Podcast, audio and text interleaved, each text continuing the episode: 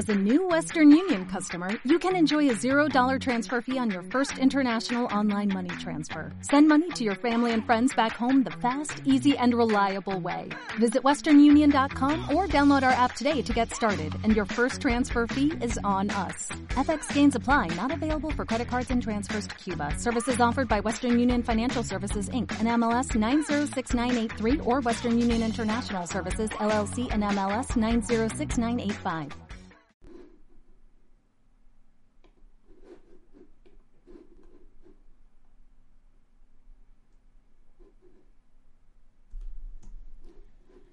La mayoría de la gente huye del conflicto cuando, para mí, muchas cosas buenas surgen del conflicto.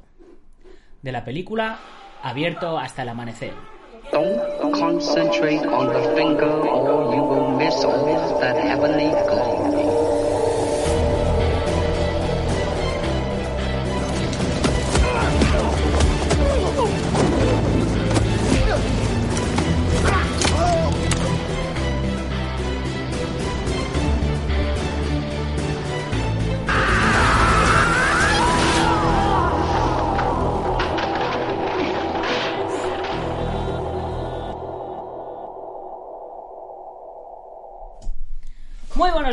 Buenas tardes o buenas noches, dependiendo de dónde nos estés viendo o oyendo.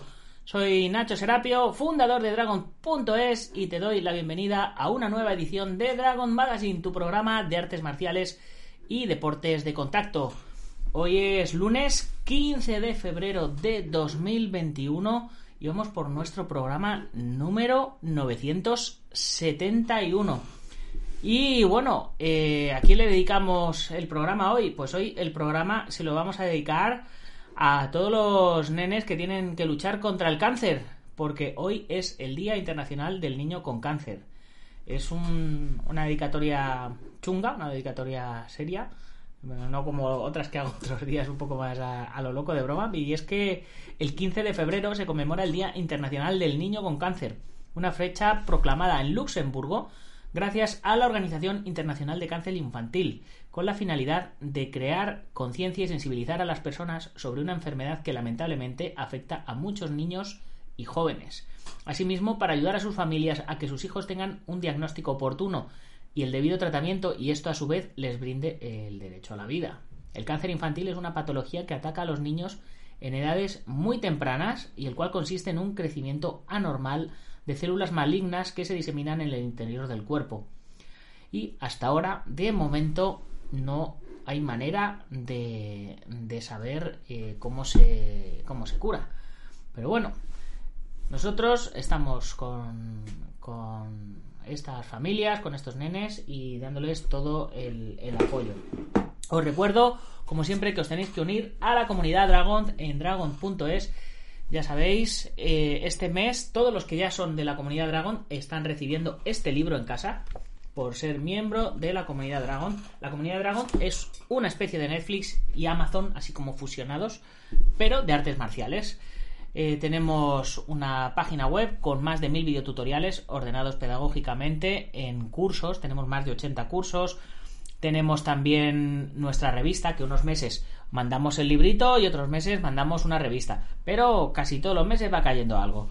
Tenemos también nuestra, nuestra comunidad, eh, donde, donde la gente habla, chatea, se, se, comentan su- sus cosas, quedamos. Y la comunidad la tenemos en Discord. Eh, es una comunidad, pues, eh, pues ya veis, con un montonazo de, de gente, de gente con, eh, vamos, de todos artistas marciales, deportistas de un montón de, de un montón de sitios. Es como si fuera un WhatsApp. Empezamos en WhatsApp, eh, luego pasamos a Telegram y ahora nos hemos pasado a Discord. Porque, bueno, pues eh, dentro del. dentro de, de, de Discord podemos tener todo mucho más estructurado.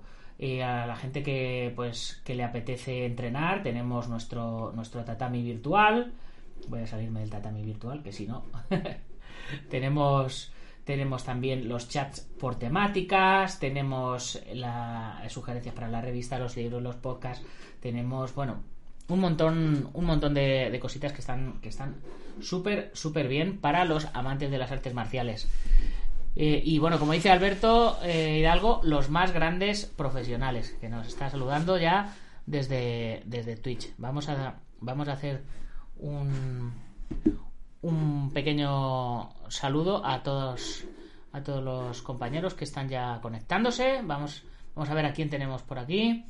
Isidoro Márquez desde, desde YouTube, al fin. David Barriuso desde YouTube, al fin. Emilio Smilodón desde Twitch, un saludo. El Valle del Viento y el Jacuzzi Púrpura, saludos a todos desde YouTube. Corchazo. Iván Ronin desde Twitch. Buenas noches, la mejor comunidad marcial. Alberto Hidalgo, también un saludo. Kyoku ya conectado, ya he arreglado Discord. Oh yeah. Daniel Tavares desde Colombia también, buenas tardes para ti. Yo, como siempre, os dejo el, el enlace a Twitch en el, en el chat, que no se diga que no, que no os lo advierto y que no os lo pido. Tarde o temprano los directos van a pasar solo a, Twitch y en YouTube los veremos en, reposición, ¿no? Como, se suele decir. Y bueno, ya dejo de, daros el tostón y vamos a pasar a presentaros a nuestro invitado de hoy. Nuestro invitado de hoy eh, comenzó a practicar karate a los 7 años, taekwondo a los 10. Y eh, luego Cali Filipino, Jeet Kune SEAL Program. Eh, ha sido alumno directo de Mike Faraone, practicante de Peña Silat desde 2008, de Silat Bukti Negara, que no tengo ni pajolera idea de lo que es, pero ahora me lo explicará él, desde 2012, Nair Silat Academy desde 2010, certificado de Pukulam, Penjaxila, bueno, después de un montón de, linajes que ahora nos los va a explicar él, así que no hay problema, y delegado en España de eh, estas de estas organizaciones con nombres tan raros. Así que eh, ya eh, casi, casi, casi, casi, sin más, vamos a darle la bienvenida a Javier Arias, instructor de Silat Bukti Negara. ¿No? ¿Lo he dicho bien? Lo has dicho muy bien, lo has dicho muy bien, muy bien. Muy buenas noches y encantado de estar en tu programa, te lo agradezco un montón, Nacho. Eh, es un placer, además os veo, os veo habitualmente. Eh, dando cera y pulir cera también. ¿eh? Ahí, ya me, ya me he terminado el curso de mecanografía, ¿eh? Madre mía. Ya llevo en, en 16 días, en 16... Bueno, han sido 16 sesiones grabadas, pero luego fuera también he estado practicando un poquito más. Pero ya puedo escribir así desde el teclado sin, sin mirar a la pantalla. me lo terminé, me lo terminé este, este fin de semana. El Valle Púrpura. cuando, aprendí lo que hice, dije, ¿para qué voy a seguir el libro si tengo los apuntes de, la carrera aquí? Pues apunto los, los cojo y lo, lo, paso así. Lo que pasa es que luego lo dejé cuando ya cogí soltura y ya no aprendí lo de los acentos y las diéresis y todas esas cosas, ya no las aprendí. Sí, yo, yo he aprendido las, las mayúsculas, los acentos, la exclamación y la interrogación y luego he tenido que buscarme otra aplicación aparte para coger los números. Los números no los tengo todavía del todo cogidos. Pero es que tiene un montón de comandos más que uno no, no los suele no los suele utilizar. Así que eh, pues no sé, ya iremos iremos cogiéndolo poco a poco, a poco, poco a poco. Bueno, eh... bueno, te voy a hablar un poco de artes marciales, ¿no? Porque... Sí, sí, sí, eso, eso te iba a decir, digo que antes de de que empecemos a hablar de artes marciales en sí, eh, yo a todo a todo el que entrevisto me gusta que me cuente su vida, que me cuente su trayectoria para conocernos. Eh, yo estoy conociendo mucha gente, a muchos maestros a raíz de hacer estas entrevistas y, pues para mí luego os hacéis o nos, hacemos amigos. De hecho, eh, por, por, dónde me, ¿por dónde nos conocimos? ¿Por dónde me escribiste y te dije, ostras, pues vente al programa? Pues fue el primer día, además estaba yo aquí liado en casa y, te vi en el, en el Twitch. Y como estoy explorando el Twitch, te digo, oye, le voy a mandar un, le voy a mandar un buenos días y, demás. Y fue ahí cuando eh, no sabía, bueno, no soy un novato en el Twitch y demás, y fue ahí como, como te conocí, porque ya te veía más o menos las entrevistas y todo eso. Y como lo estoy explorando yo también, pues eh, estoy intentando abrirme un poquitín, en, un, un, poquito hacia, hacia el público a través de las redes sociales, aunque yo soy muy tímido, y me cuesta, pero, pero bueno, oye, eh, y a través de ahí fue donde te, conocí. Bueno, te conocía ya de antes, habíamos hablado, pero tú no te acuerdas de que yo iba a traer a Mike Farone a España eh, hace tres, tres años y lo que pasa que luego, pues eh, por H por B se, se me, bueno, pues, eh, se me torcieron un poco las cosas y no te, no te avisé. Eh, porque no, no iba a hacer al final la promoción y demás. Pero sí hablé un día con, contigo por correo electrónico. Mm, Lo buscaré, lo buscaré, lo buscaré por ahí. Bueno, pues eh, por aquí el Valle del Viento y el Jacuzzi Púrpura dice, eh, ya te están preguntando por, por Mike. Dice, perdón Mike, ¿quién es ese tal Mike? Que con todo mi respeto no tengo la más remota idea de quién es. Me refiero al Mike que mencionaste en sus datos de su vida. Bueno, pues eso nos lo va, nos lo va a decir él ahora, nos va a contar su, su trayectoria toda. Y bueno, Mike, Mike Faraone o Farone.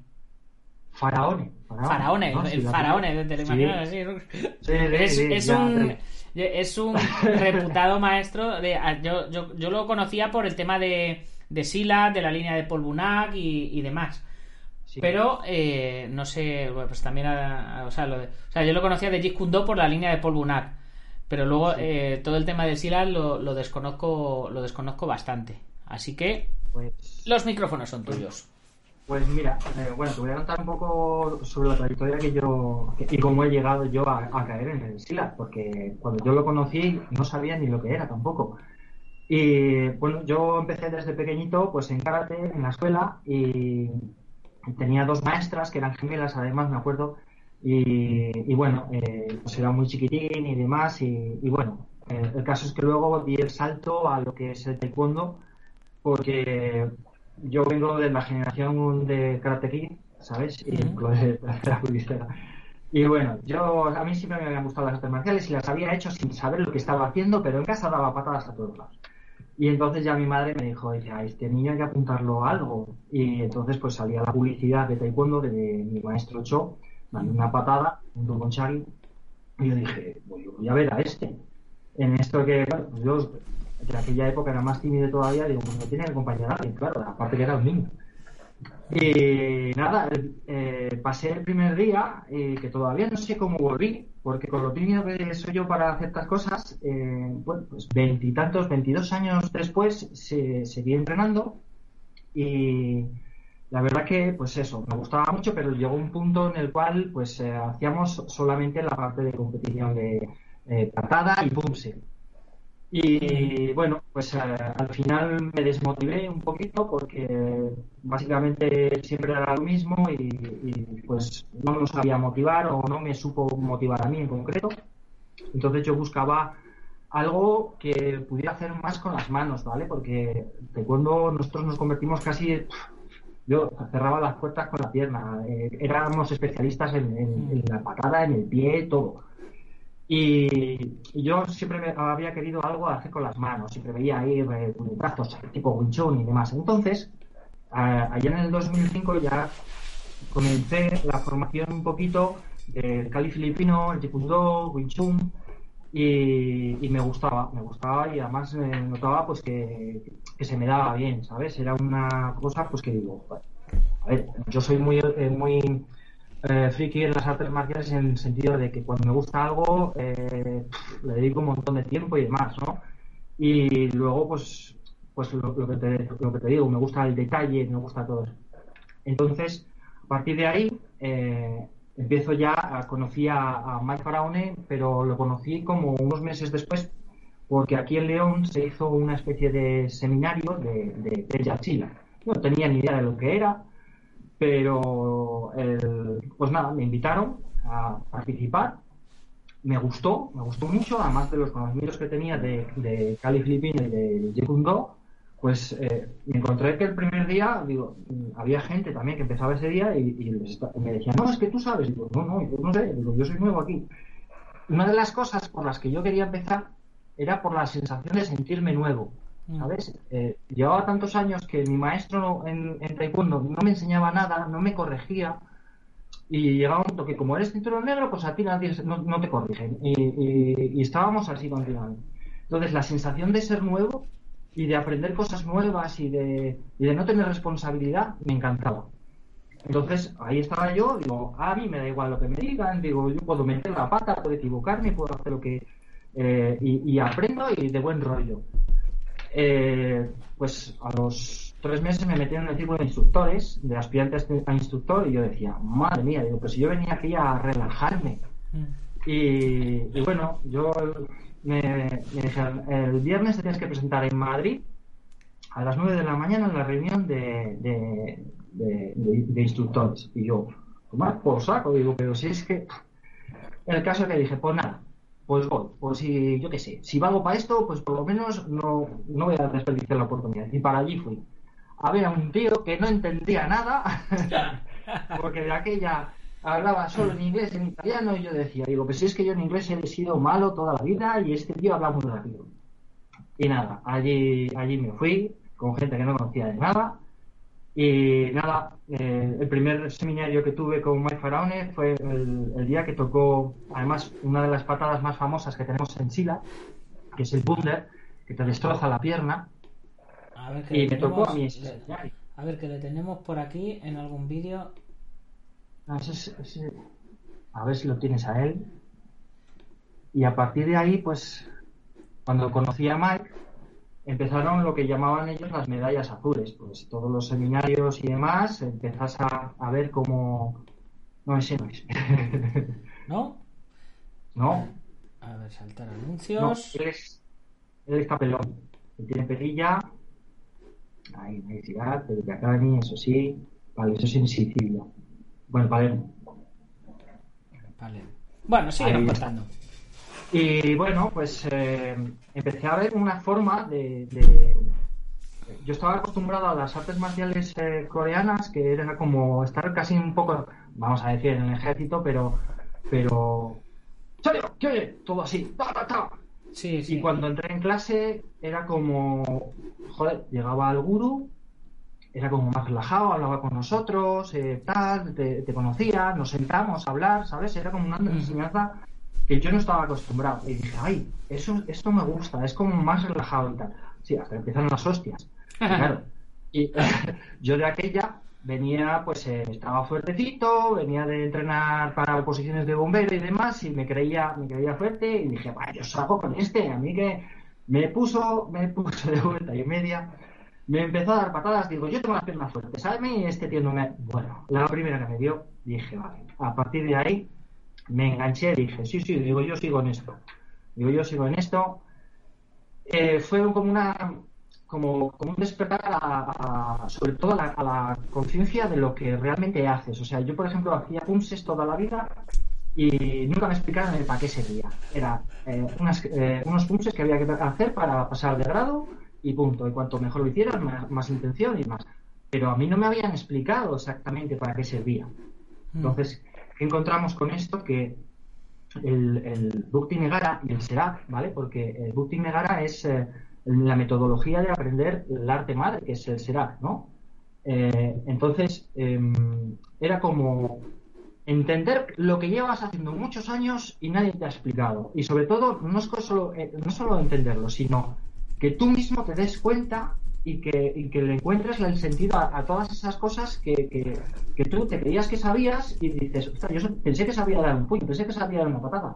Mm, pues no, Eh, no de esta manera. Entonces, eh, empecé pues eso, a, a viajar, eh, porque todos los seminarios luego eran en Italia, te ibas a Holanda, a Suiza, Madrid todos los todos los meses.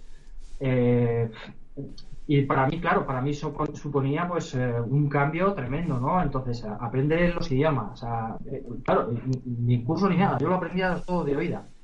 Y entonces yo decía, digo, vale, esto es esto, esto es lo otro. Entonces al principio cogía todos los apuntes del mundo y venga, y cuadernos y cuadernos de apuntes y todo eso. Y todo lo que decía el, el maestro para mí era como tesoro.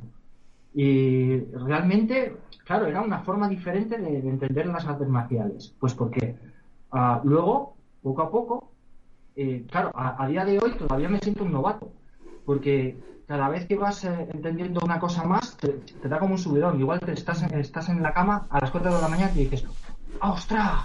Ahora entiendo. ¡Buf! Y entonces estás así, todo, todo, y a se lo cuento, y a se lo cuento. Y coges y dices, la despierto a ella y le, le río. No. Entonces, eh, al final pues dices, joder, pues lo tienes que contar a alguien. Y, cojo, me levanto, me lo grabo, me grabo a mí mismo, esto es para esto, esto es no sé qué, y esto es para conectar con otro. Bueno, en resumidas cuentas, que descubrí como un sistema en el que mm, te, o sea, te conoces a ti mismo, ¿no? Eh, aprendes a razonar todas esas cosas. Y luego tiene una forma de, de, entrenar totalmente diferente. Busca mucho el ritmo, el timing, la angulación. Entonces, claro, también yo aprendí desde el principio, o sea, a mí no me dejaron ser alumno.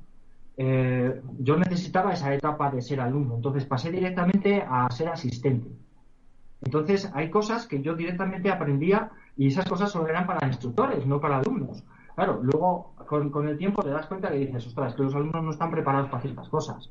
Yo lo veo de una manera, ellos lo ven de otra. Entonces, los yurus, que son las formas base, como el kata o el, o, el pumse, eso normalmente está hecho para, para la gente que quiere ir un poquito más allá, para los que se quieren, los que quieren estudiar el arte eh, en profundidad. Pero luego hay otra gente que dice, es muy complicado eso para mí, conseguir esos ritmos concretos, conseguir esas angulaciones concretas. Entonces, en el, lo que es el programa eh, está dividido en varias fases, ¿no? Está, eh, dentro de lo que es el sistema. Hay una parte que es Combat que es simplemente técnica. Técnica, eh, trabajo de pie, trabajo de puño, tal. Entonces, hay gente que no quiere romperse la cabeza pensando si la, la, forma es correcta, si yo me pongo en la línea correcta, si tengo un ritmo correcto. Entonces, luego hay otra gente que sí. Eh, luego, ¿qué tiene? Que hay una parte eh, de acondicionamiento físico que es el Silat Yoga, que es las técnicas de lucha, pero bueno, hechas a un ritmo diferente, eh, más, más tranquilo, más se crea más resistencia muscular, flexibilidad, etcétera. Es muy vistoso. luego tienes la parte de armas que se complementa con las primeras fases. Entonces, nosotros utilizamos las armas eh, después de, del primer nivel, ¿no? El primer nivel es el más difícil de todos. La primera fase, que es el Yuru 1, Sambut 1, eh, cuesta porque, claro, todo el trabajo de base lo estás haciendo ahí. Luego lo demás es casi como comprender a partir de ahí, es decir, vale, eh, todo lo que voy a aprender a partir de aquí es como en una fase de entendimiento. Entonces, pues a mí todo eso mm, me llenaba, ¿sabes? y veía a mis compañeros que, eh, estábamos en la conexión todos a la vez de decir, joder, es que esto, a ver, es que no es una marcial, es que son, en el caso del Bukti Negara, son ocho yurus, ocho sambut, que son ocho formas base, ¿sí? Entonces son como niveles, ocho niveles. Cada nivel es una forma totalmente diferente de lucha con respecto al anterior. O sea, eh, hay un nivel, por ejemplo, el 1, que va, se trata de invasión y ataque. En la segunda fase va todo con círculos, hacia un lado, hacia el otro, disoluciones. En la tercera fase vas metido directamente al ataque en triángulo. Y luego ya empiezas a utilizar los ángulos. El primer ángulo hacia adelante, luego hacia atrás. Luego en la fase 4 empiezas a utilizar multidireccional similar al objetivo. Y es una forma diferente de, moverte. Entonces, todas esas cosas, luego las haces en una cosa que se llama Panjak, que es una plataforma de rayitas, que hoy, me mandaban me mandaban un vídeo y mira, este también trabaja en rayitas. Entonces, tenemos como una especie de puzzle, o sea, el puzzle no, de tablero de ajedrez, mejor dicho. Y en ese, en ese tablero están codificados todas las formas. Entonces, tú directamente lo miras y sabes en qué forma te tienes que mover. Eh, y están milimetrados como un cubo ¿vale? Y en cada posición sabes que tiene que coincidir la cabeza del oponente con el pie y demás. Y si fallas, sabes que tienes una salida por aquí o por allá. Eso es lo que tienes que hacer con un sparring. Pero cuando, por ejemplo, eh, te explico un poquito, el, el, judo es una forma que se hace en solitario y el sambut es una forma que se hace a dos personas, ¿vale? Son técnicas predefinidas que no es de combate, sino es para aprender a moverte en el espacio. Bueno, pues eh, junto con el compañero vas aprendiendo a moverte dentro de esa plataforma. Entonces, es como eh, en, cada, en cada nivel tienes una forma totalmente de, moverte. En la, primera vas en línea recta, luego aprendes a moverte en triángulo, en cuadrado, en cruz, eh, luego los yurus son completamente diferentes. Es como, no sé, eh, yo, yo no había conocido algo que me llamase tanto y que sobre todo llevo eh, casi, te dije el 2000 el 2008, el 2005, casi 15 años y me encuentro como cada vez que conozco eh, un nivel nuevo, o sea, una no un nivel, porque el Mm. programa técnico ya lo, ya lo tienes, pero no lo entiendes, ¿sabes? Es como, sí, sí, has llegado hasta el Yuru 8, Samut 8, tal, tal, tal, tal, pero no lo has entendido. Entonces, en el momento que te dan ciertas claves para, para, eh, para entenderlo, es como decir, vale, estoy como el primer día que llegué a clase.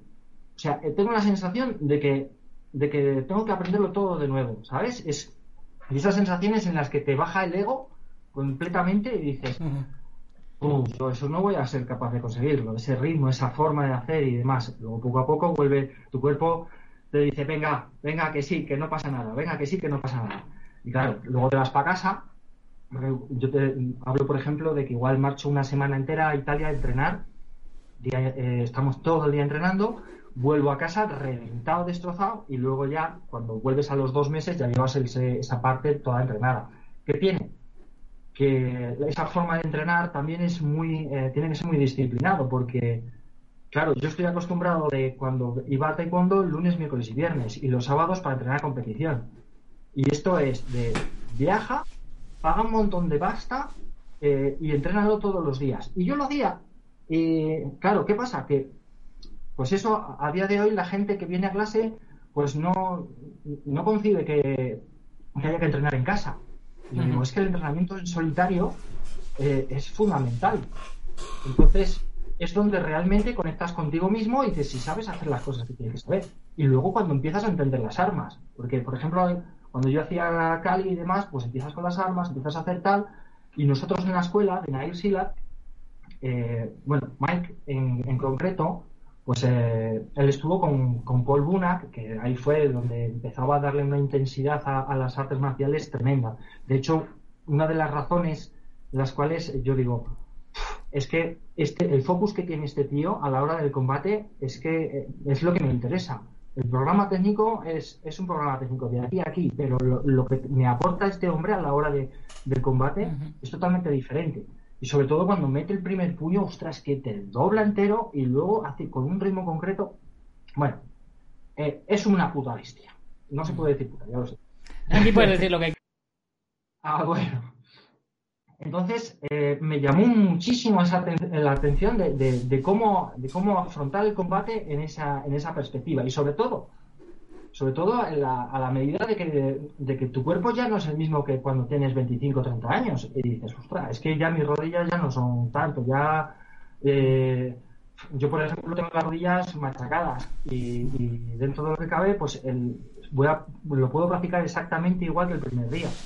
Entonces, eh, pues es, es una concepción totalmente diferente. Y entonces, eh, lo que sí que me llamó mucho la atención al principio es que de todo el cali filipino que hacíamos, luego Mike, cuando descubrió el Penjachila a través de, Steven Plink, eh, luego ya conoció a Víctor de Tuas, que es el hermano de Paul de Tuas, el, líder, por así decir.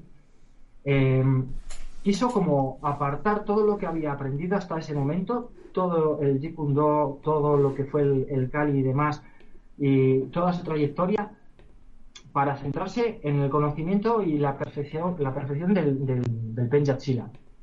En este caso, del Serak. ¿Vale? Entonces, eh, la, todo lo que la parte de armas que, nosotros conocíamos la simplificó tanto directamente adaptada a lo que es el Penjachila, a lo que es la forma de moverte tú, no la forma de, de reaccionar hacia el otro. Entonces fue como, como una eh, rompió todos los esquemas. Eh, nosotros, por ejemplo, la parte de esgrima en, en Silat se llama Senjata, que es eh, pues, todo lo que tiene que ver, pues eso, con el bastón, bastón largo, el cuchillo, el machete, el kerambit, todas esas partes, eso es lo que engloba el Senjata. Y todo eso tiene otro sentido cuando tú conoces, empiezas a conocer los yurus y cómo te mueves con los yurus, ¿vale? Entonces empiezas a ver que dices, es que el movimiento de los brazos es eh, diferente, es, aunque se parece al Cali filipino en algunas cosas, no tiene nada que ver. Entonces, eso es verdad que ah, esto es este camino es eh, frustrante. Frustrante a la hora de paciencia. Eh, puedes aprender rápido, pero, pero si lo quieres entender, necesitas su tiempo. Siempre se ha dicho que necesitas dos vidas para entenderlo. Y cuando Pendekar, Paul de Toise, eh, antes de morir, eh, decía que justamente después de 60 años de práctica empezaba a entender algo. Se alegraba porque empezaba a entender algo de, de lo que era el Serac. Entonces, eh, bueno, es, sí es verdad que lo que te digo, que tú lo, lo entrenas, lo trabajas, trabajas con los compañeros, cambias ideas, eh, y luego es como, ¿sabes? Eh, eh, te empiezas a, mover diferente. Eh, es, es diferente. Ya, ya es, estás escribiendo, estás haciendo algo con el dibujo. Ya me muevo diferente. Es algo como que, no sé, tienes una conciencia diferente. Y dices, ostras, es que eso es un arte marcial, a ver, que tampoco te puede llevar. No, pero depende de cómo lo interiorices. O sea, yo, por ejemplo, tengo una hora de práctica, yo hago mi práctica diaria, eh, pero el resto básicamente es como una asimilación. Estás entrenando de cabeza. Estás sentado y demás, y de repente te viene una idea a la cabeza y dices. ¡Ah, ostras! Pues eso está conectado con no sé qué. ¡Ah! Y te marchas a la sala de entrenar. Tengo, tengo una sala, afortunadamente, en casa que puedo, que puedo entrenar un poquito. Tu mujer estará bueno, encantada, pues, ¿no? Sí, sí, sí, sí, sí. ella, ella al principio nos conocimos, nos conocimos en Silas, pero, Ah, pero, pero bueno, ella luego ya dijo, dice, mira, yo lo de los golpes y todo eso ya como que, como que no. Mm. Y, y claro, ¿qué pasa? Que yo, por ejemplo, ella es una santa, porque yo cuando marchaba a Madrid a los seminarios con Mike, yo venía destrozado, porque el sparring era yo. Y a mí no me gusta, yo soy de los sparring que me levanto súper rápido para no cortar la explicación. Entonces, yo voy allí a aprender, voy eh, focalizado. Entonces, según me daba una hostia, ¡pum! Me levantaba y me volvía a dar otra. Y venga, digo, digo, Javi, no seas tonto, o sea, tarda un poco en levantarte, digo, porque si no, no llegas al domingo. Y luego volvía morado y estaba una semana en cama, pero yo decía, digo, ya, pero es que a través de la sensación de los golpes estoy aprendiendo mucho más, porque aunque no lo vea desde fuera, digo, ostras, estoy aprendiendo cómo, cómo se mueve, cómo son todo sensaciones. Entonces, pues eh, la verdad que eh, me abrió, me abrió un campo totalmente diferente y yo intento cuando doy las clases, pues eh, intento ser escueto, pero ya ves que no puedo, ¿sabes? Sí. O sea, cuando me pongo a hablar de esto, como que no paro. A mí me Entonces, encanta, tío, porque las- se ve que se ve que tienes pasión en tu en tu disciplina y eso eso mola mucho. Ya cuando- se encuentra poca gente ya así, apasionados. Claro, es que eh, es como lo, como lo vives y, todo, y las sensaciones que te ha despertado y sobre todo los... Yo soy una persona que, que cuando tengo que coger un avión me pongo súper nervioso. O sea, eh, soy nervioso, sí. Eh, soy de los que me gusta estar más tranquilo. Entonces, todo esto me vino como un boom. Marcha a, a- a los... eh, cuando vamos en septiembre a la reunión de instructores no vamos a Italia así, vamos al sur de Suiza, allí a la montaña y demás. eh, habla con gente que, que apenas entiendes y demás, hasta que aprendí el idioma. Eh, todas esas cosas eran como un puñetero estrés para mí y yo decía, joder, te tiene que gustar esto mucho para hacer estos esfuerzos. Y el caso es que eh, luego, claro, yo intento por eso enseñar siendo escueto, pero no, no puedo. O sea, cuando alguien me pregunta algo, digo, ¡ah! Y yo a todo el mundo le digo, preguntadme lo que queráis. O sea, yo os contesto y si no te hago un vídeo y te lo mando por WhatsApp y demás, digo, porque así te lo puedo explicar mejor y tal. Y, y cuando yo, por ejemplo, yo estoy acostumbrado a dar seminarios, pues de, pues de o la mañana entera o el fin de semana, y, y muchas veces le digo a la gente, cuando veáis que ya no soy capaz de articular palabra, porque se me olvida beber agua, es que me he deshidratado. Y si ya no me entendéis, es que ya, ya se acaba la- el seminario. Y entonces, más o menos a las 5 o 6 horas, es cuando empiezo a decir, "Bla, bla, bla, bla". y ya, ya me empiezo a mirar en el espejo y digo, hostia, tengo la cara chupada, digo, "So- digo, tengo que beber agua, tengo que beber agua. Y la gente dice, mira, hace una hora y media no me he enterado ya de nada, pero oye, como lo vives, pues estamos aquí haciendo que sí, pero yo ya hace un rato que no recibo. Pues aprovecha ahora, pues, eh. aprovecha ahora, bebe agua y vamos a ver todo lo vamos a ver todo lo que nos han escrito por el chat porque tienes un montón de preguntas por aquí para responder. Wow. Así que, si te parece, bueno, habíamos saludado a Emilio, El Valle del Viento y el Jacuzzi. Alberto Hidalgo por aquí también. Kyoku. Iván Ronin. Eh, bueno, eh, el Valle del Viento y el Jacuzzi Púrpura. Eh, ya, bueno, ya has hablado de quién es Mike, ¿no? Sí, que no, que no conocían a Mike. Mike era instructor bajo Paul Bunak, ¿no? Que Paul Sí. Bunak era, era muy conocido por el Jeet Kune Do y en la época antes del Jeet Kune Do por el Ninjitsu también. Fue Sí, muy conocido por, por... Emilio Smilodón pregunta si has competido. En taekwondo sí. Claro, de cuando estabas taekwondo, hablando en taekwondo, eh, cuando estabas hablando de tu trayectoria en el taekwondo es, es cuando lo ha preguntado.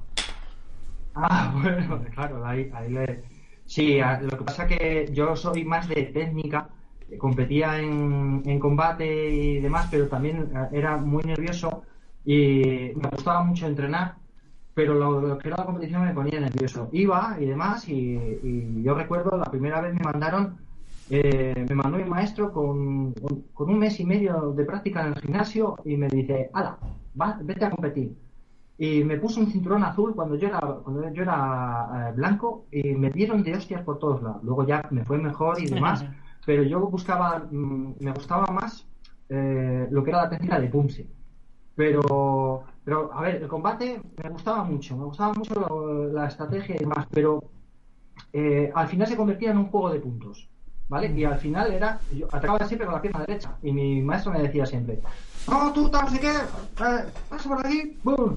Al final era como, pues, eh, como la esgrima de punto, punto, punto. Y, y yo cuando empecé, cuando empecé era cuando nos arreábamos con los petos de varas, todavía aquellos que, que eran largos, aquellos de... Y luego ya cambiamos a los petos de... de- al- al- bueno, no a los de caballero del zodiaco que llamo yo, sino a los anteriores, a los del círculo y demás. Y, y a esos, a esos ya, por ejemplo, ahí cuando las competiciones y demás, sea, como tenía que sonar, o sea, nos metíamos unos bimbazos de la Dios. Pero luego, luego ya las adaptaciones posteriores, porque yo sigo, yo sigo conectado con el taekwondo, porque el- uno de mis mejores amigos es maestro de taekwondo aquí en León, entonces colaboramos mucho. Y, ya le dije que cuando pasara lo de la pandemia y demás, volvería otra vez a practicar porque esa- el taekwondo es mi arte madre. O sea, es, eh, viene conmigo eh, eh, y, y- y siempre, siempre, vamos, siempre seré taekwondista y demás. Eh, pero, pero claro, eh, como, como practicante ya no, no quiero esa involu- eh, involucrarme tanto como en el SILA, ¿no? Isidoro, Pero- Isidoro Márquez, te voy a interrumpir eh, porque tenemos muchas preguntas. Isidoro dice, habla de lo que define el Bukti Negara como estilo y lo que lo diferencia de otros estilos de Silat. Uno de lo que, de lo que diferencia los estilos de Sila, el Negara, lo primero está hecho es eh, la- una adaptación que, según eh, se dice, que es eh, salta de la selva a la calle. Es una defensa personal directa. ¿sí? Entonces, las posiciones del Negara son mucho más cortas, es como un paso normal de, paso normal de, la calle y demás, mientras que las del Serak, que es el arte madre, tienen unas posiciones mucho más abiertas. Serak y Bukti Negara son los primeros que empiezan a introducir la, apertura. Cuando se ve, por ejemplo, eh, otros estilos de Sila, hacen como abren más los brazos, le van más. Nosotros no tenemos estas posiciones tan, eh, tan claras y demás, sino que es mucho más cerrado, se concentra más en el puño y sobre todo los codos bien pegados al costado y siempre ¿vale? Siempre protegiendo los costados y acceso a las armas rápidas, etcétera. Y siempre se concentra mucho en cerrar la distancia al máximo. O sea, la distancia máxima de Bukti Negara y Serak va a ser máximo la del codo. Con el codo tienes que llegar al oponente, a la garganta, con los dos codos para tener la distancia correcta. Por eso lo que se trata es de eh, un tiempo muy preciso, una línea muy precisa y la entrada directamente para atacar a la garganta. Entonces, lo el- cuando había seminarios en otros estilos y demás y se hacían en conjunto, la gente reconocía más el Serac y el Bukti Negara eh, cuando se, se veía, pues eso, que es uno de los estilos que tienen siempre los brazos pegados a los costados y que cuando levantas el brazo rápidamente es para volver otra vez a la cobertura. Y cuando se abre, por ejemplo, una línea, si estás haciendo una entrada o algo, y, y creas un espacio de acceso con el cuchillo, con el, con el puño, ¿vale? que te quede la axila y tal, se tiene que tapar siempre con un tiempo concreto, ¿vale? Entonces, eh, cobra mucha intención el ritmo de los puños, que siempre tengas, eh, si vas a abrir un hueco, lo puedas cubrir con el tiempo, no solo con la técnica. Entonces, eh, las posiciones, ah, una de las cosas interesantes en este estilo, aparte de ser súper estrecho y unos movimientos muy sutiles, eh, en el origen se dice, en lo que es la, lo que está siendo ya la leyenda, que el creador del Serac era Babak Serac, eh, allá de 1760 a 1840 aproximadamente se data más o menos el, inicio de, o sea, el, tiempo que vivió Pac Serac, eh, se, dice, y eso está en los escritos, bueno, pero tampoco hay de ciencia cierta, que él era, eh, él era manco y era cojo. Entonces adaptó el estilo, adaptó el estilo a lo que viene a ser los codos tan estrechos y esas técnicas que tenemos de barrido que son como y yo a veces cuando estoy dando un seminario me pongo a hacer un poco de bobo para que vean que, que voy así como medio cojo y demás y que y que uy espérate que he soltado el codo y a ver ¿me oyes bien? sí sí te oigo te oigo vale vale porque me, voy aquí al, cable y, y, sobre todo las formas que, que se tienen ¿no? del codo bien pegado las formas muy cerradas muy concretas, los codos bien, bien, bien cubriendo la zona y sobre todo contrayendo bien, bien, bien, bien lo que es la parte de, los abdominales, de la parte de los serratos y demás, siempre para tenerlo cubierto. Entonces es como muy rápido, muy corto, muy conciso, ¿vale? Y, sobre todo siempre se dice que no debería haber más de tres golpes, porque el, el es un arte multidireccional, entonces eh, nosotros empezamos el combate siempre vertical, aprendemos siempre vertical, aunque luego con, las, eh, con, los niveles vas haciendo combate de suelo, pero lo primero es mantenerte vertical y controlar el espacio. Entonces, decimos siempre que si tienes que dar más de tres golpes, no te va a dar tiempo a ocuparte de si viene alguien por detrás y te barrea.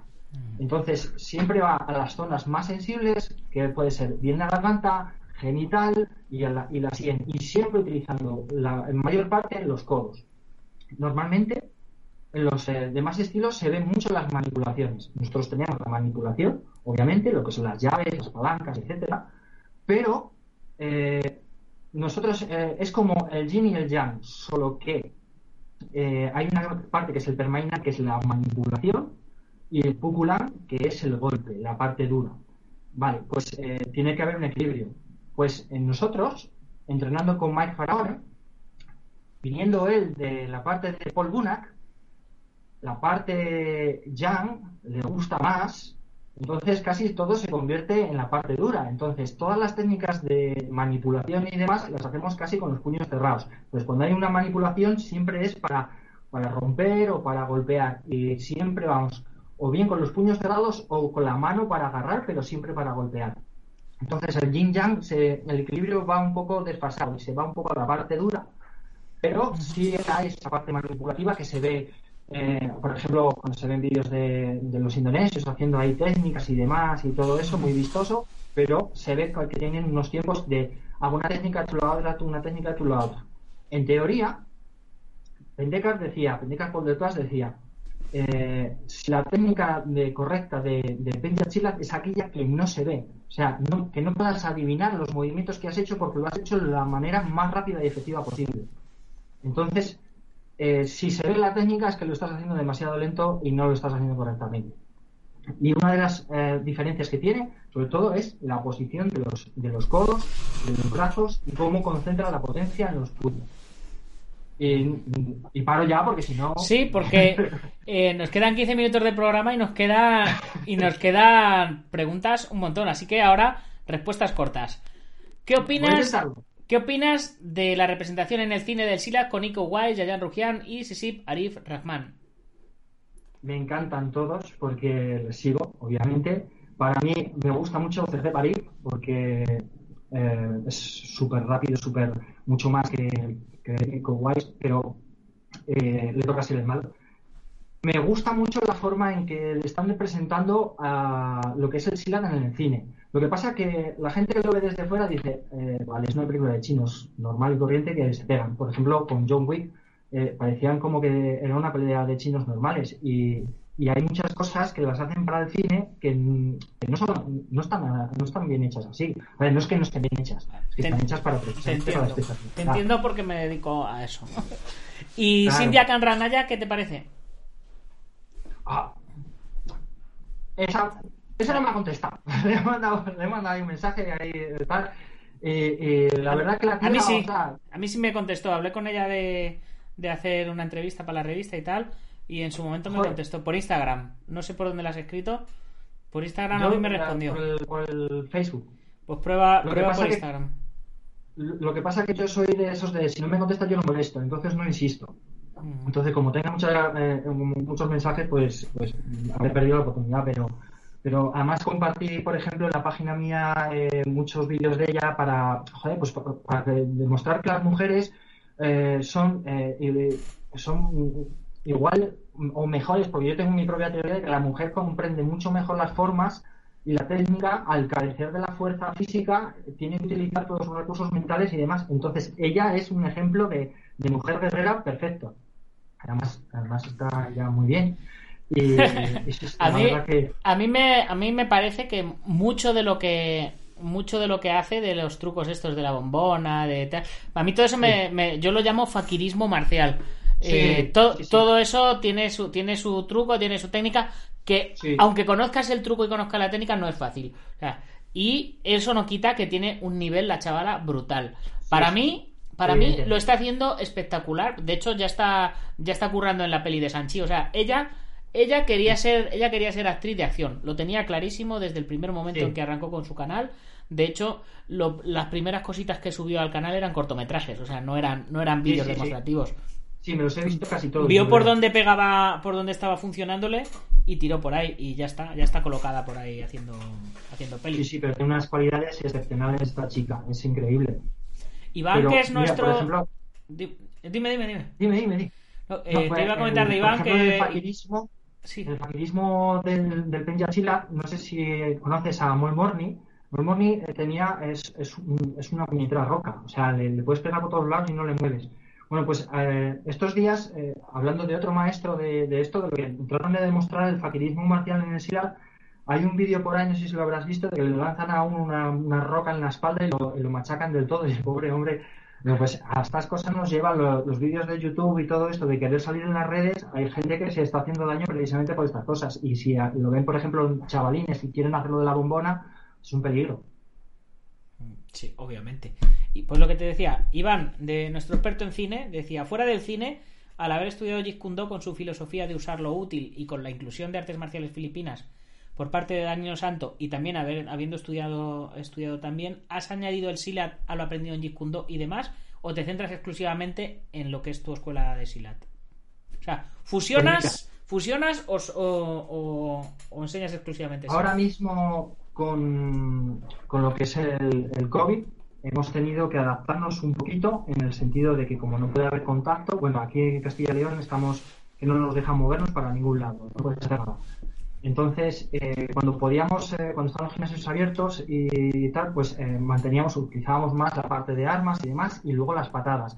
En el Bukit Gara no hay tantas patadas eh, como, eh, como en Taekwondo, por ejemplo, pero yo siempre digo que hay que saber hacer de todo para poder contrarrestar es- esa parte, ¿no? Entonces, no te puedes defender de una patada si no sabes dar una patada. Entonces, sí, esa parte que hemos aplicado, yo he metido un poquito el taekwondo eh, en, las, en las patadas base y sí hemos metido lo que es la parte del Jeet Kune Do un poquito para soltarnos, además, porque a todos nos gusta coger, ponernos los guantes eh, y, tirar puños y demás y soltar energía más. Eh, hay veces que sí, que las formas, en lo tradicional y demás, pero hay veces que te llama el soltarte, de tirar patada, tirar puño y ir un poquito más cañero. Eso a mí es que me encanta. Pero, pero sí, a ver, pero dejando las cosas siempre bien claras a los alumnos de decir, esto es eh, el Penchachira y esto que vamos a hacer ahora es esto otro. Esto viene de aquí y esto viene de acá. Esto viene del filipino, esto viene del Jeet Kune Do, esto viene del Taekwondo. Y ahora lo que vamos a hacer es Silat y es esto. Porque si yo añado algo, a mí me gusta saber que, por ejemplo, o sea, decir que de dónde viene y de quién es la fuente. Porque si a ti te gusta algo de lo que yo he hecho, que tú puedas recurrir a esa fuente para formarte. Por ejemplo, cuando practicamos alguna cosa de palinta WAC o, hacemos alguna cosa de 12 pares o alguna cosa, siempre se lo digo a, lo- a los chavales de decirles, eh, esto viene de esto, pues si queréis especializaros en eso, que lo busquéis una escuela. Yo me especializo en el Booking Nevada. Y eh, yo tengo la conciencia de, que si tú quieres aprender eh, el Penja Chila, dice, yo soy, yo voy a especializarme al máximo. Entonces, todo lo que yo sepa, te voy a dar al máximo, no te voy a engañar. Dice, pero también te voy a decir que si tú quieres Cali filipino o quieres eh, Jeet Kune Do, ve a un maestro especializado en ese sentido porque vas a aprender muchas cosas que te van a servir, aunque luego vengas a entrenar conmigo, pero es eh, alguien que lo vive, alguien que, que está especializado y que, y que es un apasionado de ello, te va a transmitir otros, otros valores diferentes, ¿no? Entonces, yo con Mike, es básicamente es eso, es él es especialista en eso. Entonces, sé que, que, que- es una fuente, ¿no? Es, es, es algo, es algo puro. Entonces, yo quiero también transmitir eso, que si hago algo de fusión ahora mismo, por las circunstancias en las que estamos, dejar claro de, de dónde viene cada cosa. Pero que yo soy maestro de, de- de- bueno, soy maestro, soy instructor, soy, soy un practicante, un practicante de Penja Chila, ¿vale? Un Penjager, que se le llama. Eh, y, de, y de mí vas a tener todo lo que, lo que quieras, siempre y cuando sea, eh, sea honesto y sea, y sea humilde. Entonces, siempre dejando las cosas claras, no me gustan los líos. Seguimos. Elías Rodríguez dice, ¿por qué hay tantos estilos diferentes de Silat? ¿Hay una raíz común para tanto estilo diferente? Sí, sí, hay una raíz común. Bueno, en Indonesia hay más de 17.000 islas eh, y, y cada una tiene una orografía diferente y una, eh, una parte de cultura diferente. Entonces, en cada, en cada estilo, eh, por ejemplo, hay eh, eh, zonas pantanosas o zonas rocosas o zonas... No puedes utilizar lo, mismo en un sitio que en otro. Entonces, eh, localizamos más o menos los estilos un poquito por las zonas, por ejemplo, en Sumatra, en Java, eh, las zonas de, mm, por ejemplo, en, Java está el, estilo que practicamos nosotros, el, Simande, el, el Serac, etcétera. Entonces, dependiendo de la zona de- de- del mapa donde te encuentres, hay una cierta, por ejemplo, eh, hacia, la, hacia la India tien- tiende más a lo que es el Kalaripayattu, que el Kalaripayattu es uno de los, de los artes originarios de las artes marciales. Eh, hacia, hacia el norte está eh, más lo que es el Kuntao, Kuntao Silat, que es, es Kung Fu. ¿Vale? Luego, hacia la zona de Filipinas, se fusiona un poquito con, el Kali filipino, por eso hay algunas veces que se llaman Kali Silat. Entonces, eh, ¿qué pasa? Que de los estilos originales eh, hay mucha gente que lo aprende, pero luego tiene una visión diferente. Dices, claro, tú me has enseñado esto, pero es que mi cuerpo funciona de forma diferente. Yo veo que las cosas funcionan. Entonces, crean su propio estilo. Entonces, cada día crecen o nacen cientos de estilos de Sila.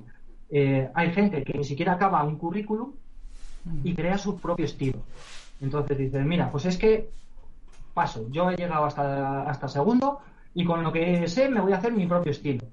Entonces conocerás muchas artes marciales que, que tienen su raíz en el Penja Chila y que han creado un estilo defensivo como tal, que mola más y, y demás.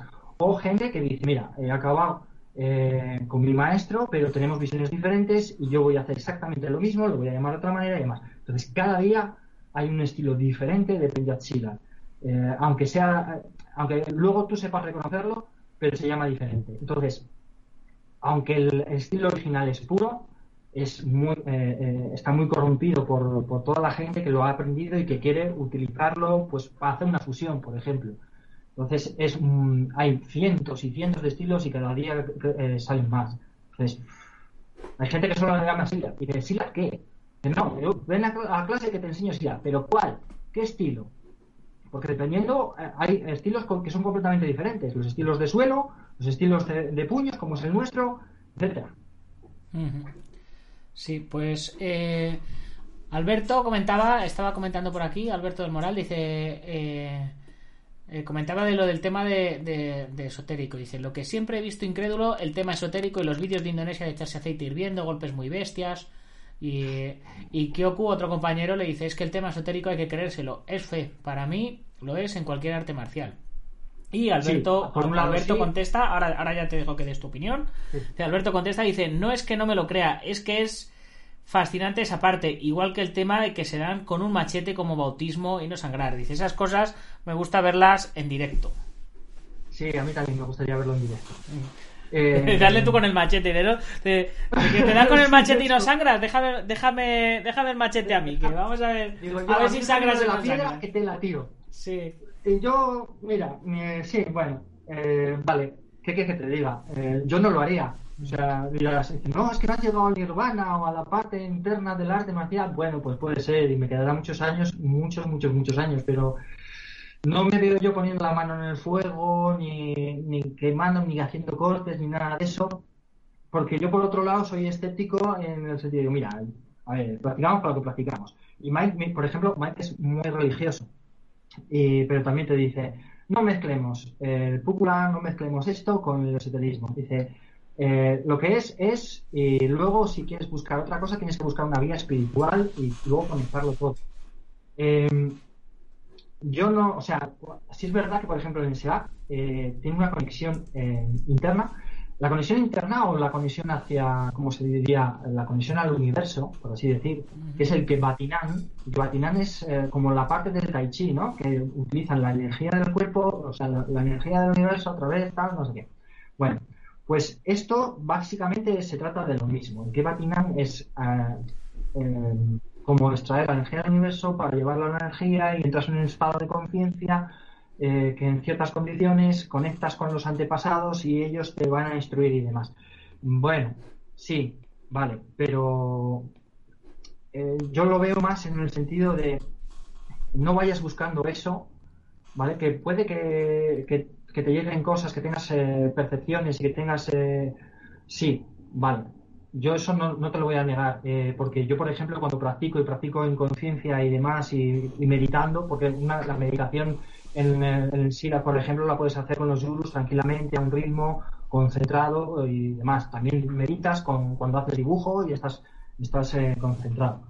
Pero eh, lo que es eh, llegar a una especie de nirvana y demás, eh, sí se podría, sí se podría llegar, pero em, tienes que llegar a un nivel de, técnica y sobre todo un nivel espiritual. Tienes que estar muy abierto a esas cosas eh, para que, es como digo yo, eh, sintonizas la antena y luego parece como que, no sé, es, es algo es algo difícil de explicar, ¿no? Es, sí es verdad que cuando tú estás entrenando hay veces que te dan así como una especie de escalofríos que, que hace como que te conectes muchísimo más y que, y que aquello, no sé, te, te, da unas sensaciones súper extrañas, ¿no? Una euforia, eh, eh, escalofríos, ciertas cosas que haces y que el cuerpo va fluyendo. Pero de ahí hasta el punto de buscar una conexión eh, tal, esotérica, de, de me voy a hacer más fuerte, me voy a, a través de, de la meditación y del chi y todo esto, me voy a hacer más fuerte. Pues mira, hay un ejemplo que Mike nos decía, dice que estu- estuvo eh, pues en un seminario con un maestro que controlaba y que era capaz de guardar los genitales en el abdomen a través de la concentración y la meditación y demás. Y decía, dame una patada en los huevos, dame una patada en los huevos. Básicamente esto, pero en, en su idioma, ¿no? Y, y este decía, dice, "Ah, ¿pero para qué quieres que te dé yo ahí? Dice, tú dame, ya verás cómo no pasa nada. Dice, vale, dice, pero te voy a dar a mi manera. Dice, sí, sí, tú dame. Le metió la primera en la cabeza, lo echó para atrás, cuando dio un par de pasos ya le arreó luego en, lo- en los genitales y dice, ¡ah! Claro, dice, le rompiste la concentración y ya que yo soltó y ya le arreó. Como el chiste, ¿no? Como el chiste, ¿no? Dame la pata de los huevos. No, por cierto, te meto los dedos en los ojos. Mejor. Pues por eso, hasta cierto punto, dices, pues bueno, eh, que sí, que, que está bien, pero luego hay otra parte que dices, vale, pero a lo que venimos aquí es a, a lo que venimos, es a, al popular, ¿no? Como nos Sí. dice Mike siempre. Dice, vamos a separar las cosas y no, y no mezclarlas y, y tener fumadas eh, en ese sentido. Mm. Vale, Alberto dice que le gusta Frank Ropers, que le parece una mala bestia, no sé si sabes quién es. Sí, sí, sí. Leftraru, muy bueno. Leftraru 90, saludos desde Argentina. Ah, mira. compañeros de Argentina. Estuvimos hace tres años dando un seminario allí en, en Buenos Aires. Isidoro Márquez, he ganado otro, otro seguidor. Bien. Opina o muere. Dice, hola, ¿es peligroso entrenar en Indonesia y en Filipinas porque los nativos odian a los occidentales? Eh, no, pero tienes que saber dónde ir. Entonces es mejor siempre ir a las zonas más conocidas y demás. Por ejemplo, en nuestra escuela cuando, cuando vamos a, Indonesia, bueno, cuando van a Indonesia, que cuesta una pasta, eh, van siempre a la zona del Bali y, y demás. Entonces eh, eh, hacen también una especie de tour, pero es mejor ir con alguien que conozca la zona, que conozca mejor los sitios, porque, a ver, eh, allí el machete está a la orden del día y miras mal a, mal a alguno y, la tienes liada. Entonces, eh, mejor siempre ir con un guía que te pueda, que te pueda orientar y demás. Y si no, pues las zonas eh, turísticas y, y eso. Pero sí, es, hay, que, hay que saber controlar un poquitín a qué zonas tienes que ir y demás para entrenar y eso. Pero, pero bueno, tampoco, tampoco es que sea tanto odio ni nada de eso. Y, y por último, Alberto del Moral nos pregunta o te pregunta tu opinión sobre Esteban Benítez. Dice, lo siento, pero para mí estaba muy quedado, desde el respeto. No sé cuál es tu, eh, no sé cuál es tu opinión. Bueno, yo con Esteban Benítez he tenido ahí un par de enganchadas.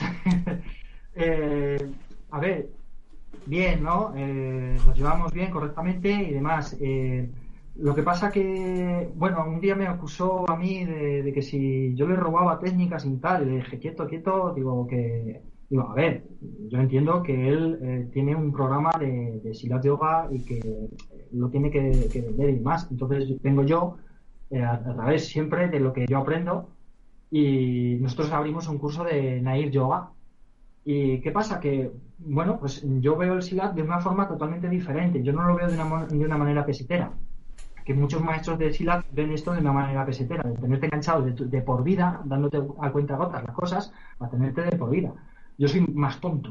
Yo cojo y, y, es que no- hay veces que no me sé controlar. Entonces yo te doy lo- aquello que tú necesitas.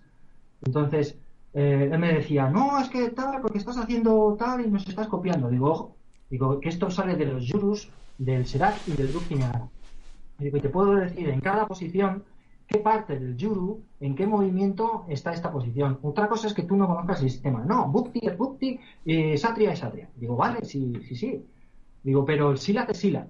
Y el silat es, es universal. O sea, que no tienes la- el monopolio de los movimientos. Entre otras cosas, luego, a ver, eh, luego ya he hablado con él y, y todo bien, correcto y demás, y eh, con... A ver, mm, yo le veo un... Bueno, pues, eh, no sé, él trata de, cuidar su, su, su arte marcial, su negocio, su, su forma de vida, pero yo, por ejemplo, mm, no sé, a mí me gusta mucho el Satria. La verdad que me gusta mucho verlo, es muy vistoso y, y demás. Eh, solamente que cuando les veo tanto en el suelo me duelen las rodillas solo de verlo. Pero el, em, me gusta, me gustaría ah, haberlo practicado con él y demás, pero también es verdad que, que bueno, que ha querido, me, me ha querido reclutar alguna vez, me ha dicho, dice, vente al seminario de Madrid. Digo, mira, yo primero tengo que pedir permiso a mi maestro. Digo, y si él da su beneplácito para ello, pues yo voy. Lo que no voy a hacer es ir a tu seminario como representante. Si yo fuera un alumno normal, no pasa nada. Pero al, al tener el- la responsabilidad de la escuela y de la representación del popular, yo no puedo ir a un seminario normal sin, sin haberlo antes con mi maestro. Entonces, eh, yo sabía que eso no le iba a gustar a Mike. Entonces, eh, que no me, iba, no me iba a decir que no, pero tampoco le iba a hacer mucha gracia. Entonces, lo que no quiero tampoco es que haya líos entre la gente, ¿sabes? Entonces, eh, me gustaría practicar el Satria o verlo o entenderlo un poquito más. Eh, lo, conozco un poco, lo conozco un poco, pero realmente no, lo practico. Pero bueno, eh, yo veo que ahí pues se, ah, se mistifican un poco las cosas. Hay veces que a la gente la ponen en un pedestal muy alto y a mí lo que me ha enseñado el, COVID es que esos pedestales de la gente se caen. Y cuando dices, ostras, es que mi maestro es que tal, luego empieza a ver que la necesidad económica empieza a aflorar y que los maestros, maestros empiezan a ver más el dinero y empiezan a, a, eh, empiezan a hacer cosas raras, ¿no? Es como, lo primero es ahora eh, tener yo mi dinero, traer alumnos como sea y demás, pues porque estamos pasando una época muy mala.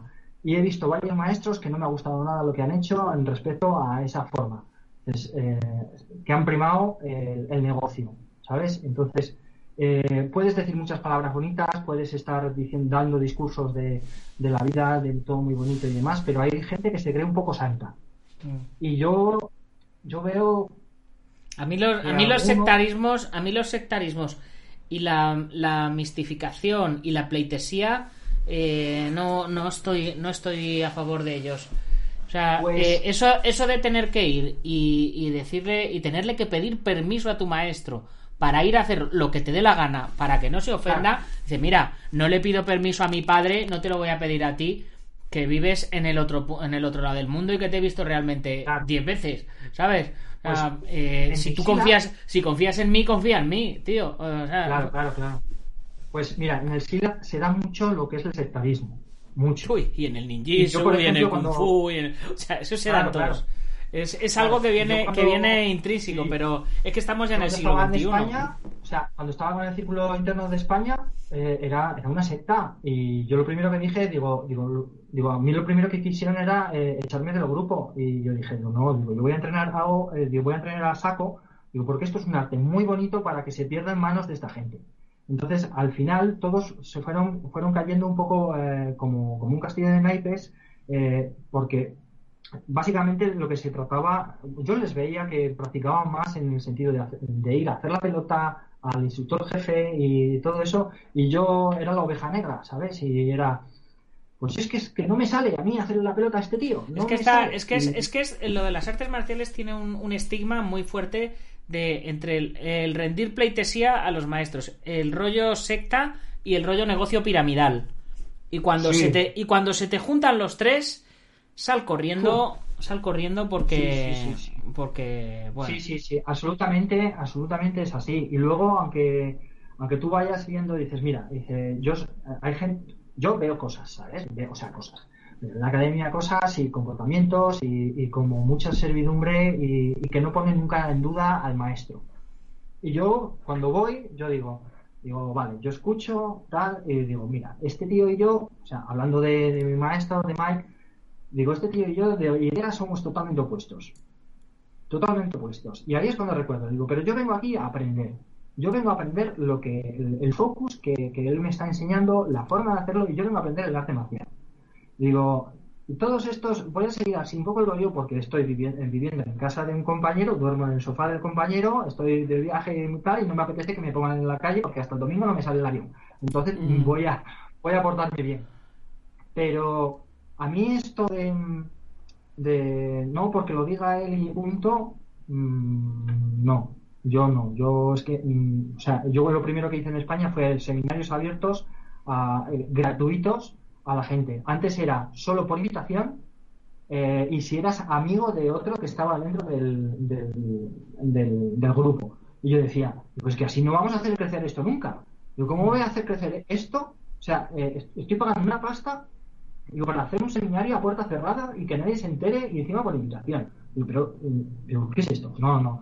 A partir de entonces dije, empecé a hacer publicidad, trabajar para el ayuntamiento gratuitamente para los veranos, dando cursos en los parques y demás, eh, haciendo seminarios abiertos, promocionándolo y demás, y, eso, porque a mí lo que me parecía es, no, a ver, eh, el grupito, que nos conocemos todos y aquí nadie se reta a nadie y así tienes tu zona de confort y a nadie te pone entredicho. No, no, no. Si tienes a alguien y te pone entredicho, pues te sacas las castañas del fuego y, tiras de, confías en lo que sabes y punto.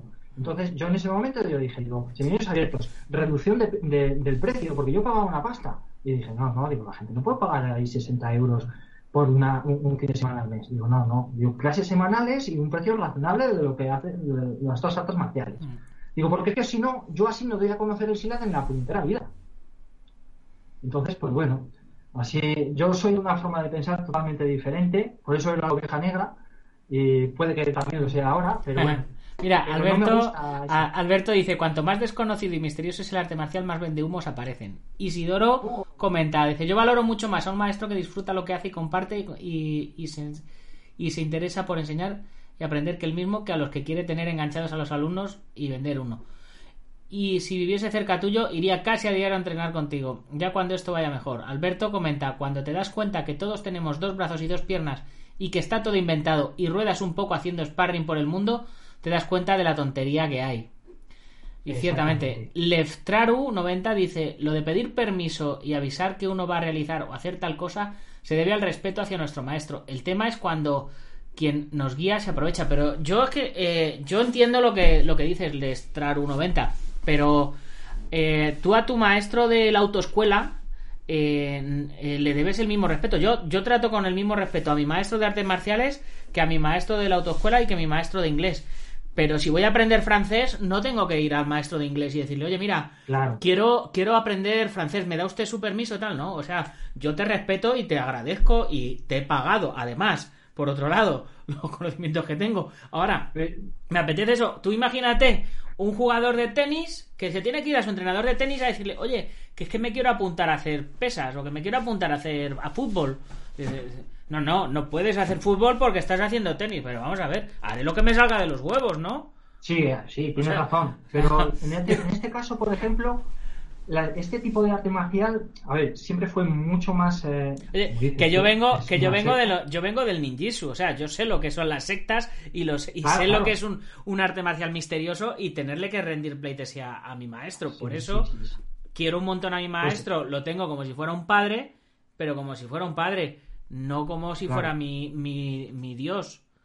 Eh, de, yo yo tuve, yo me, dejé de hablar varios años con mi maestro porque, porque me aparté, cambié el nombre, dije ya esto ya no es ninjitsu, ahora es Kakuto Wei, ahora tal cual, y, y, en toda la escuela yo era un traidor, yo era un no sé qué, yo era un no sé cuántos. Yo dije, bueno, el tiempo pone a cada uno en su lugar, y ya veremos a ver quién respeta o quién no respeta. Pues y, igual. Y, mi maestro sabe que le quiero un montón, que le tengo mucho respeto y al final el tiempo ha pasado y, los compañeros lo han visto. Pero es que yo sigo mi camino. Es así, es así de sencillo, no... Sí, sí, sí. mi maestro quiere hacer una serie de cosas, pero yo tengo otros objetivos en mi vida. Tengo que seguir mi camino. Claro. Pero aquí, aquí se vicia mucho en el sentido, se aprovecha en el sentido de que el sistema que tú estás aprendiendo no lo vas a encontrar en otro lado y yo te certifico a ti por un año por un año con fecha de tal a tal para que renueves conmigo. Y si no no te das ese, si no si no vienes conmigo no te renuevo el certificado que yo soy el que te voy a certificar a ti como tal. Entonces qué pasa que como mm, empezamos a entrar en el rollo eh, sudeste asiático de las artes marciales estas que están fuera de, la jurisdicción de las federaciones y que, que vale que no tienes eh, grados de cinturones como tal pero eh, sí controlan y dicen, no, además es que te voy a enseñar, te voy a enseñar esto y, y te voy, y, joder, y, vas a estar 27 años, yo tengo compañeros que llevan 28, 29 años y, resulta que, que, te dices, joder, es que, es que todavía no le veo yo a este hombre, eh, o sea, no, no, te, no sé, es como, joder, tenía que haber puesto su escuela y no, sigue siendo fiel al maestro, ¿sabes? Y es, es como, como un compromiso de por vida. Y yo decía, yo, claro, pero, es, claro, pero es porque él tendrá sus inquietudes en su vida. Tú tienes tus inquietudes y tú tienes que seguir tu camino y él, y él el suyo. Pero vamos, que te certifiquen por un año, o sea, eh, tú imagínate que tienes que, que, examinarte, que sacarte el título de doctor todos los años. O sea, es que es ridículo. El título de fontanero. no, no, es que, es que tengo que ir a, hacer otra vez la formación profesional de fontanería. O sea, eso, o, o de policía o de lo que fuera. O sea, es que eso no es que no tiene sentido. Eso es, lo que, eso es el, común lógico de todo el mundo. Y, es que es así. Pero eh, en este tipo de artes eh, han encontrado ese chollo, ¿sabes? Y no es barato. No es barato hacerlo yo. No, es nada barato. Nada, nada, nada. Pero yo, por ejemplo, para presentar eh, eh, titulaciones he tenido que tirar de taekwondo, tenido que tirar de otras artes marciales para que estén bajo el Consejo Superior de Deportes. Entonces, eh, lo que yo, una de, mis intenciones, a través del club de Silate España, que, lo tengo todavía, que lo iba a lanzar este, este, este, enero, pero con todo este rollo, era de lo primero meterlo en la federación y poco a poco ganar licencias para poder eh, oficializarlo, dar carnes de grados y tenerlo que no sea yo el que, el que, el que tenga que darte, sino que haya más gente. A mí lo que me fastidia es que la responsabilidad caiga sobre una sola persona. Mm. Y yo lo que estoy viendo, ¿sabes qué pasa? En estos sistemas, eh, si yo soy el líder de, mi sistema y tú vienes aquí, yo cambio, hago y deshago en, en, este sistema que me dé la gana. Entonces, eh, me vas cambiando el sistema sin que haya un consenso y un consejo. Claro, te cambia las catas todos los años y, siempre tiene que estar reciclando. Ananda Mida 5 Ananda Nida 5 dice, me parece bien que enseñes a cada persona lo que necesita. No te hace tonto, yo creo que te hace noble. Alberto del Moral dice, el respeto del maestro a su alumno es dejarle avanzar y aprender todo lo que pueda y que disfrute de las artes marciales como camino de vida. Y llevarle de la mano al mejor sitio que conozca de lo que demande el alumno. Lo de los grados con caducidad es un clásico como los yogures. Ananda Mida 5 dice, grados con caducidad, increíble. Yo creía que las artes marciales te acompañaban toda la vida donde fueses como cualquier habilidad.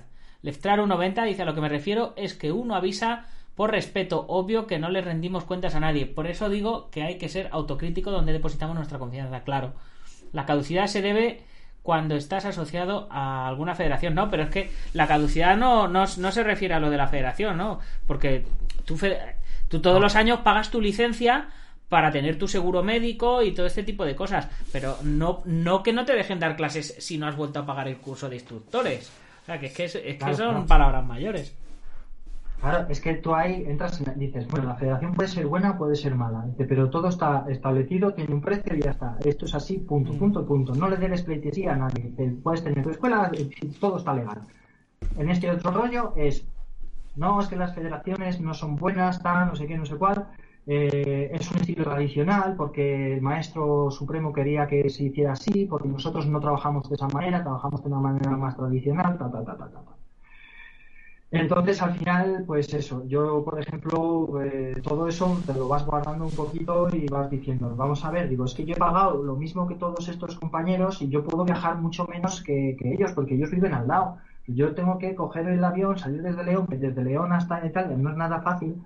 Eh, y me gasto un montón de dinero en el viaje, me gasto un montón de tal, y, resulta que es que hay compañeros que reciben mucha más formación que yo. Entonces, claro, bueno, yo afortunadamente tengo cierta facilidad de memoria para acordarme de todos los ejercicios y, yo soy muy concienzudo a la hora de trabajarlo. Pero eh, eh, yo, por ejemplo, para otro tipo de gente no lo veo viable.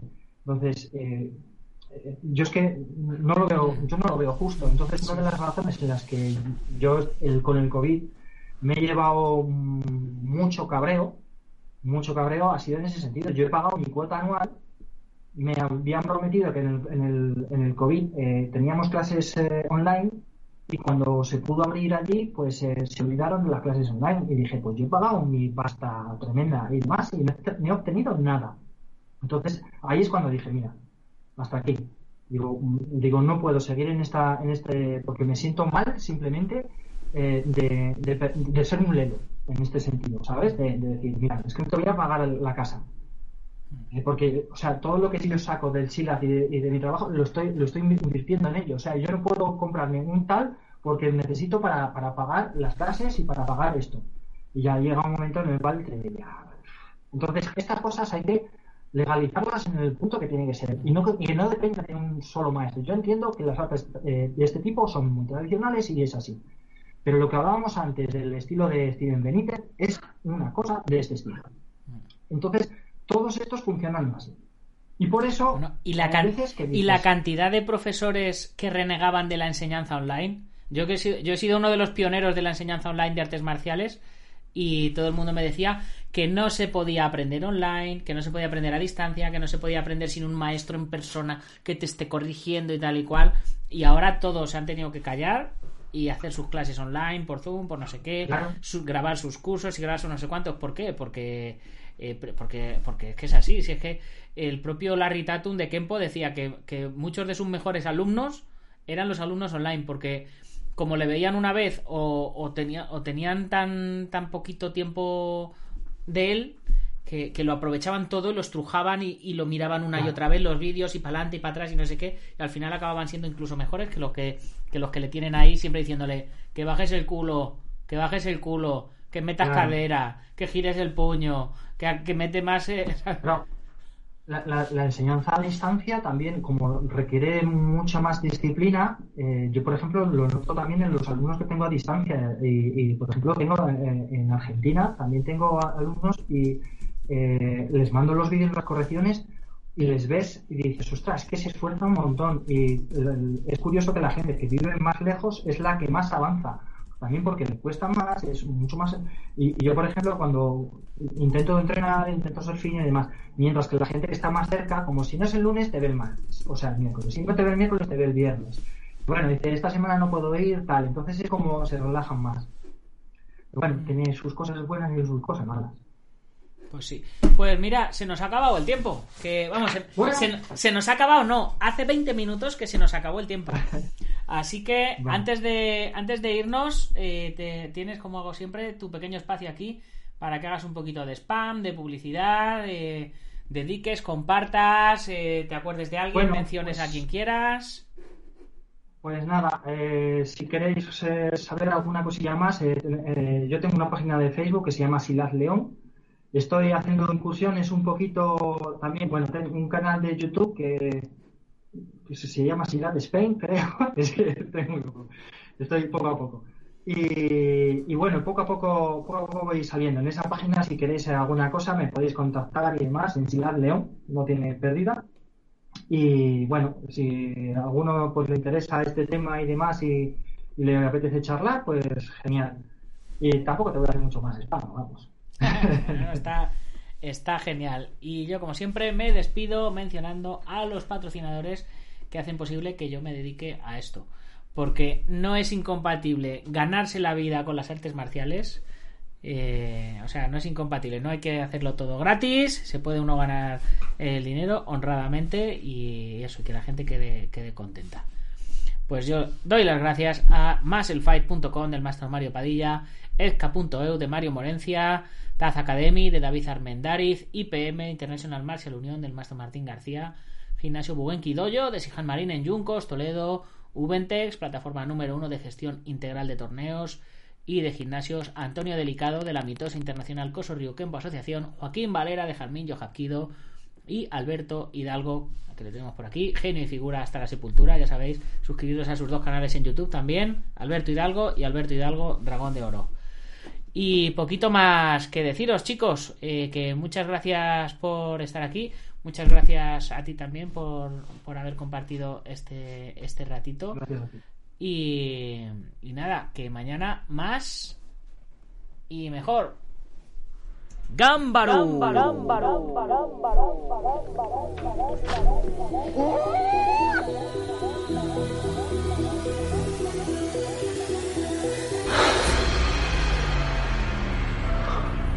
ya sé cómo fue.